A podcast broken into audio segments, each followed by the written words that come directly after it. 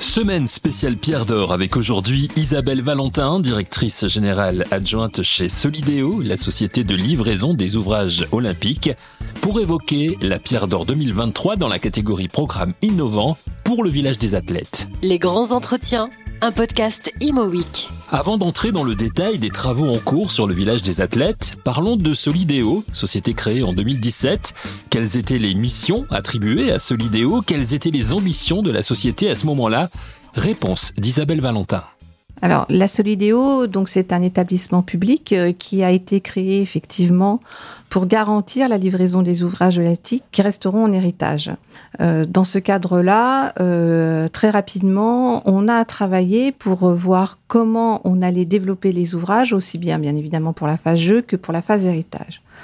Dans les ambitions qui avaient été portées lors de la candidature, euh, il y avait énormément d'ambitions environnementales et sociales. Et donc, euh, on a retranscrit euh, des ambitions un peu générales, affirmées, comment concrètement, dans le cadre de notre mission de constructeur, elles s'appliquaient. Et c'est ainsi qu'on a décliné tout un un, parcours euh, de mesures environnementales que nous avons euh, imposé à l'ensemble des maîtres d'ouvrage qui ont réalisé les ouvrages olympiques. Donc si je comprends bien, deux aspects très importants hein, que l'on va développer dans, dans, cette interview, bien sûr, l'aspect environnemental qui est essentiel aujourd'hui, donc déjà dès 2017, et l'aspect euh, héritage. Tout à fait. Qui est, qui est aussi essentiel puisque évidemment quand on construit, on a envie que ça dure un petit peu. Alors ça, ça, ça correspond à, en termes de chiffres à, à combien d'ouvrages sur, sur combien de lieux, combien, combien de mètres carrés sur le village des athlètes Alors, sur euh, l'ensemble euh, euh, des, ouvrages olympiques, hein, tout confondu, la Sovidéo actuellement suit 68 mètres d'ouvrage. Mhm. À chaque mètre d'ouvrage différent, il y a une convention avec, un, avec une description très précise du coût, du délai et du programme à réaliser. Voilà. sur le, village des athlètes proprement dit, on est plus, à plus de 330 000 mètres carrés de surface développée. Euh, ce qui représente en fait la construction d'un village qui a plus de, 2000 euh, logements, 2200 ah pour être précise, hein. ce qui représente plus de 6000 personnes euh, habitant ce, village à terme et 6000 emplois déployés. Le village, c'est pas un, nom usurpé, c'est un vrai village. Alors aujourd'hui, on l'appelle comme ça puisque effectivement, nous sommes dans les Jeux Olympiques, c'est le hmm. village des athlètes quand on a travaillé sur l'héritage, c'est aussi euh, plutôt des quartiers euh, qui vont être développés pour euh, continuer le développement urbain sur l'ensemble de, de, pleine commune. Alors nous sommes, parce que le temps passe très très vite, hein, on parlait de 2017, aujourd'hui 2023, les Jeux Olympiques c'est 2024, dans, dans 10 mois et demi. où en êtes-vous au niveau des, des, travaux et de la livraison des, des ouvrages et quels sont les chantiers en cours et ceux terminés ou quasi terminés Alors aujourd'hui, euh, vraiment terminé. Nous avons trois ouvrages hein, qui ont été livrés euh, euh, sans aucune réserve, ça c'est livré. Après, là, on arrive justement dans une période extrêmement excitante puisque à la fin de l'année, nous allons livrer l'ensemble des immeubles qui sont développés sur le village des athlètes. Euh, donc, euh, on voit bien que fin 2023, début 2024, on est euh, dans la livraison de l'ensemble des ouvrages olympiques. C'était notre feuille de route. Mmh. Très clairement, avec Paris 2024, nous avions établi un calendrier. Nous avions identifié que, bien évidemment, après la livraison des ouvrages, Paris 2024 et le CIO ont besoin d'avoir un temps pour euh, aménager les intérieurs et finaliser enfin toute l'organisation euh, proprement dite. Et donc, euh, dans le rétroplanning que nous avions fait, livraison de l'ensemble des ouvrages au 1er mars 2024 avec la livraison avec réserve au 1er, au 1er janvier 2024 et ces deux mois pour lever l'ensemble des réserves. D'accord, et donc vous tenez les délais On tient les délais, l'ensemble. Euh, Ça veut dire beaucoup de pression derrière, beaucoup de. Alors, de la pression et en même temps une certaine sérénité, parce qu'effectivement, on a établi ces, ces euh, plannings très tôt. Hein. dès le début 2018, euh, toute l'équipe de Solideo à l'époque a travaillé sur, sur ce planning et on a partagé euh, systématiquement avec l'ensemble des acteurs, que ce soit aussi bien les acteurs institutionnels qui nous ont accompagnés dans tout ce qui était procédure, que euh, les acteurs après de, construction, avec euh, notamment les opérateurs. On a partagé tout le temps ces plannings. Et donc, on les tient et donc euh, voilà, on sait qu'aujourd'hui, ça y est, nos, nos, bâtiments vont être livrés en décembre 2023 et qu'on a ces deux mois pour lever de réserve, donc ça nous donne une certaine sérénité. Une certaine sérénité qui fait du bien car depuis sa création, la situation générale n'a pas épargné Solidéo confronté, comme d'autres sociétés bien sûr, à la crise sanitaire, à l'inflation et à la crise économique. Comment Solidéo a-t-elle traversé ces épreuves? Ont-elles retardé les chantiers et les prévisions? Ont-elles dû être revues? Réponse d'Isabelle Valentin. Alors effectivement, pour partir de notre travail en, euh, janvier 2018, euh, on n'avait absolument pas identifié ce risque. On avait fait euh, bien évidemment une liste des risques qui pouvaient s'abattre sur nos plannings, mais jamais on n'a pensé qu'il y aurait une pandémie et jamais on n'a pensé qu'il y aurait une guerre en Europe qui bloquerait certains matériaux. en fait, euh, la, pandémie est arrivée à un moment euh, de conception. On a eu à peu près une semaine de désorganisation totale où on s'est, comme tout le monde, hein, on s'est mmh. retrouvés euh, chacun chez nous, les opérateurs, les, les, administratifs qui devaient aussi regarder les permis de, construire, enfin l'ensemble des acteurs. Et on avait quand même le planning sous les yeux et on s'est dit comment on peut se mettre comment s'organiser pour pouvoir atteindre nos objectifs. Et là, je dois dire qu'il y a eu une réaction vraiment de l'ensemble des acteurs, et j'insiste parce que c'est ça qui est important, bien évidemment, les opérateurs, mais aussi les bureaux d'études, mais aussi les architectes. Et puis, euh, on devait déposer les permis euh, en, avril 2020. Donc, vous imaginez, on déposait les permis en avril 2020. On a dû euh, les transmettre aux services instructeurs. Les services instructeurs des permis de construire se sont mobilisés aussi pour pouvoir tenir les délais.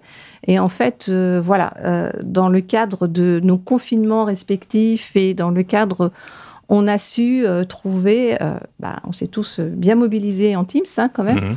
et puis on, on, a su quand même tenir ce délai. Donc ça, très clairement, on n'était pas en phase chantier, qui aurait peut-être été une autre difficulté. On avait quelques chantiers de démolition mais euh, qui était bien avancé et qui pouvait se faire dans le cadre des mesures sanitaires de l'époque. Donc on a, mais sinon. Donc ça, c'était une chance finalement de ne pas être encore sur les chantiers. Voilà, euh, on, doit dire qu'on a eu euh, le premier confinement dans, un cadre encore où on, a pu gérer par Teams la, majeure partie des, des, points. Pour la guerre en, en, Ukraine, c'était un deuxième sujet. C'est-à-dire que là, pareil, quand on s'est dit en 2018 qu'il fallait tenir les délais, on s'est dit qu'il fallait pas qu'à un moment donné, euh, les promoteurs aient une difficulté euh, à tenir les prix, à organiser, parce que on sait que la vie est tout professionnel. On sait qu'au départ, euh, on, a des ambitions très fortes avec un projet qui présente beaucoup d'ambitions, et après, les réalités économiques peuvent être différentes.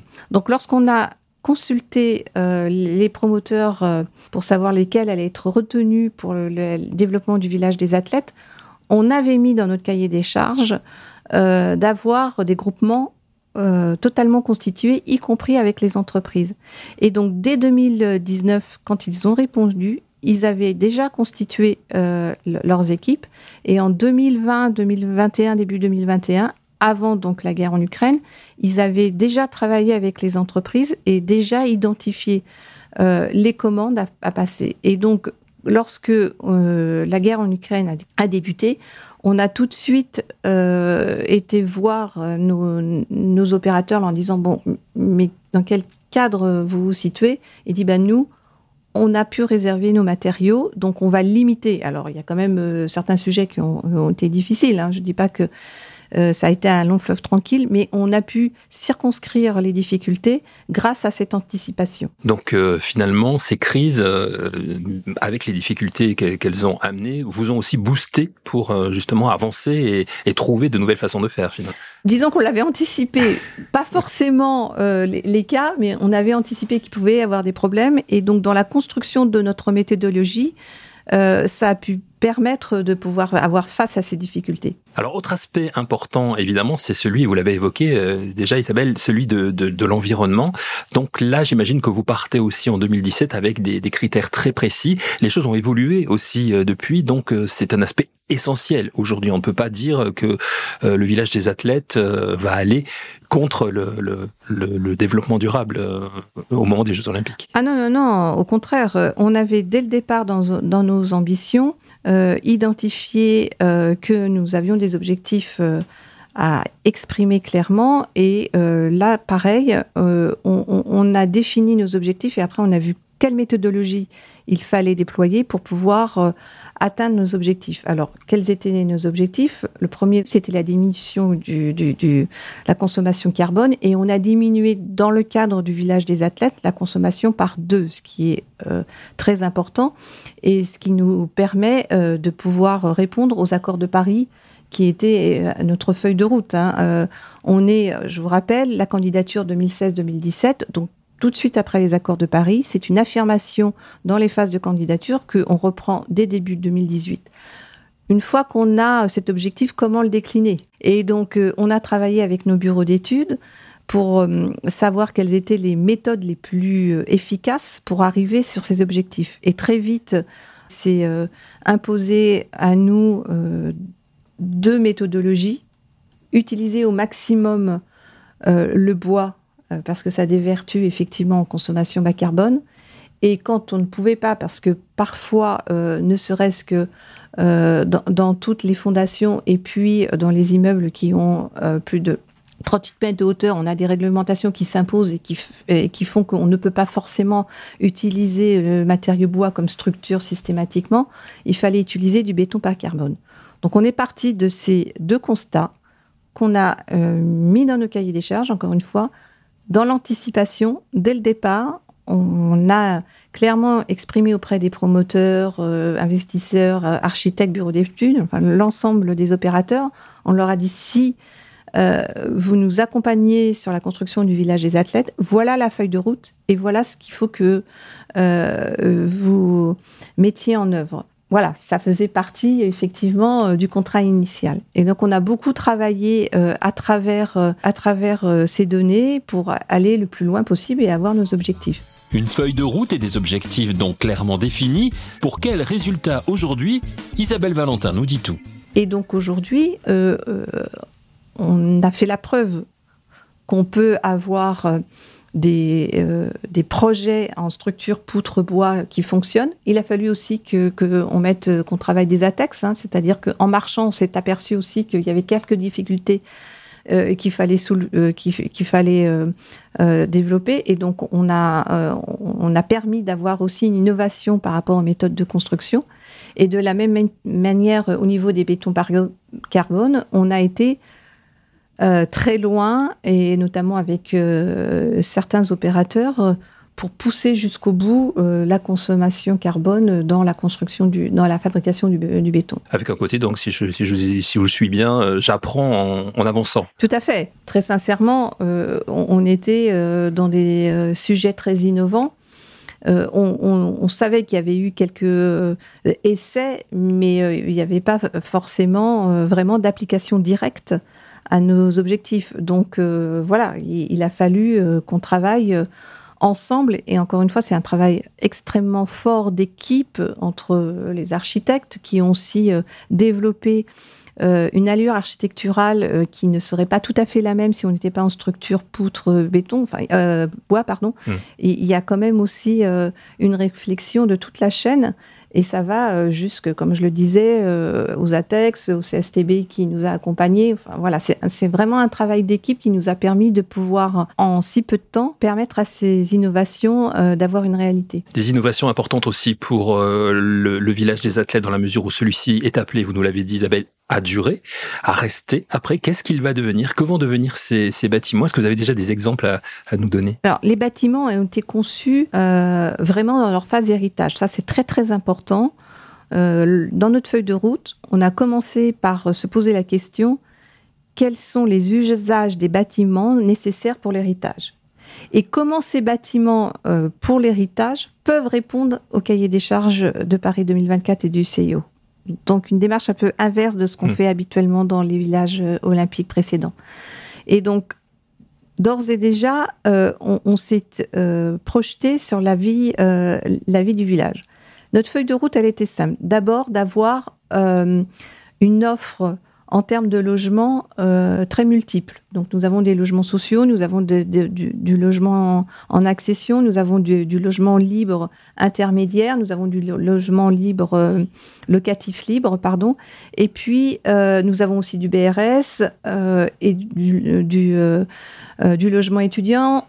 On a donc un panel en fait parce que le territoire il a besoin de toutes ces offres pour pouvoir se diversifier. Ça, c'est le premier point. Deuxième point, certains villages olympiques étaient un peu euh, monoproduits, donc euh, que des deux pièces, que des trois pièces ou que des logements.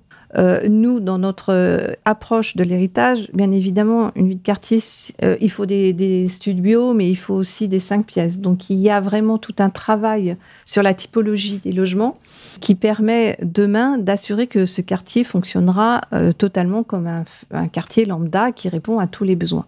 Et enfin, dernier grand sujet sur lequel il était important de réfléchir, c'était d'avoir une mixité, c'est-à-dire une mixité euh, en, termes entre euh, les actifs et les populations qui y habitent, mais aussi avec du commerce en rez-de-chaussée, des activités en rez-de-chaussée. Et donc là, pareil, ce sont encore des sujets que nous travaillons parce que les commerces en rez-de-chaussée euh, n'ouvriront que fin 2025, début 2026. Donc on est encore en train de développer ces sujets-là. Mais euh, on, est dans cette approche d'avoir euh, des quartiers totalement inscrit dans un territoire plus important qui est celui de pleine commune. Pour terminer, vous nous l'avez dit, les délais vont être respectés, donc euh, avec les livraisons euh, d'ici la fin de, de cette année. C'est une rentrée un peu particulière, celle-ci, hein. c'est la dernière avant les Jeux Olympiques. Est-ce qu'il y a aussi, on parlait de pression tout à l'heure, est-ce qu'il y en a une justement qui existe là aujourd'hui euh, véritablement? En fait, oui, c'est notre dernière rentrée. Mmh. Solidéo aura fini sa première mission. Mais Solidéo, Mais continue, Solidéo continuera. Mais voilà, c'est ce que mm. j'allais vous dire. Mais Solidéo continue après. Euh, puisqu'une fois que les jeux sont achevés, euh, les promoteurs vont reprendre leur bâtiment pour reprendre la, transformation, puisqu'il y a eu des aménagements des, des, logements pour répondre aux besoins de Paris 2024 et du CIO. Et à l'inverse, en novembre 2024, ils vont réintervenir sur ces logements de telle sorte que ça puisse répondre aux besoins des futurs habitants fin 2025. Donc, euh, on a encore une rentrée, une rentrée euh, active, euh, et donc c'est aussi tout ce challenge, puisque effectivement, comme je le disais, notre mission elle est double garantir les ouvrages olympiques et garantir l'héritage. Merci beaucoup, Isabelle Valentin. Pour terminer, juste un mot sur, sur votre, euh, votre façon d'appréhender tout cela, justement, depuis, depuis 2017, hein, maintenant, depuis l'existence de, enfin, la naissance de Solidéo. Euh, c'est une mission particulière, quand même. Est-ce que ça restera dans votre carrière quelque chose de, d'essentiel? Ah, ben, bien sûr. Je, je, pense que tous les collaborateurs de, de la Solidéo, nous, nous sommes plus de 140 personnes, c'est une aventure euh, unique et bien sûr, on, a beaucoup de fierté à, participer à la construction de, ce projet. Projet dont l'un des aspects essentiels reste celui de l'héritage, comme nous l'expliquait Isabelle Valentin, directrice générale adjointe de Solidéo, qui a donc obtenu pour le village des athlètes la Pierre d'Or 2023 dans la catégorie Programme innovant. Merci à Isabelle Valentin et merci à vous d'avoir écouté cette émission. Rendez-vous très vite pour un nouvel épisode de Les grands entretiens, un podcast Imo.